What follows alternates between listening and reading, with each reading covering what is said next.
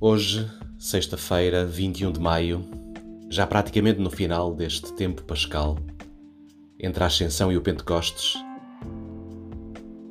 vamos nos colocando diante daquilo que é verdadeiramente essencial na vida do cristão, como crentes e como caminho que queremos fazer.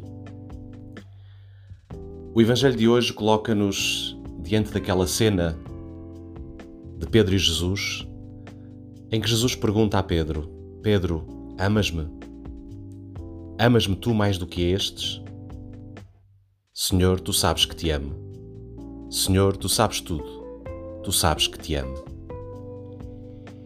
E é esta relação vital que nunca mais deixará Pedro na penumbra e na memória da negação que antes tinha feito.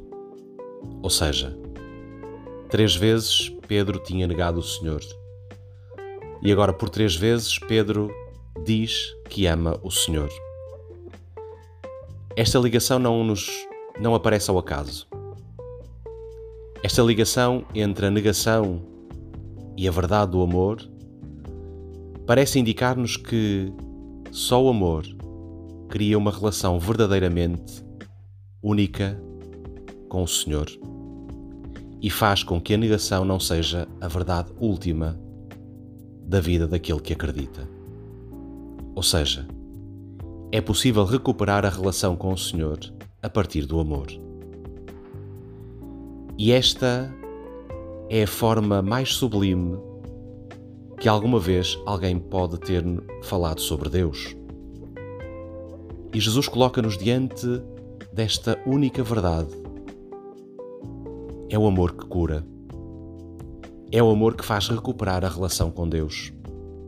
O que significa que todos os dias da minha vida, no meu exame de consciência diário, eu devo colocar esta questão: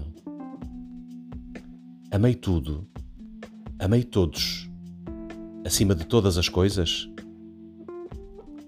Fui capaz de amar em cada momento da minha vida, em cada conversa, em cada atitude, em cada gesto, em cada acontecimento, cada pessoa que eu encontrei. E depois o Senhor Jesus, na pergunta que faz a Pedro, coloca diretamente diante dele a missão que ele vai ter. Ele vai conduzir a igreja, ou seja, a Igreja está assente nesta dimensão vital do amor que cria uma relação entre Pedro e o Senhor. Não mais a negação, não mais a história do passado, mas esta relação vital que une os dois para sempre. O que significa que também para mim, que sou um membro da Igreja, é a partir desta relação de vida, sustentada no amor a Jesus, e ama Jesus, amando Jesus nos outros, que eu posso construir também a Igreja e levar a Igreja por diante. E esta será sempre a experiência maior do Pentecostes que vamos celebrar no próximo domingo.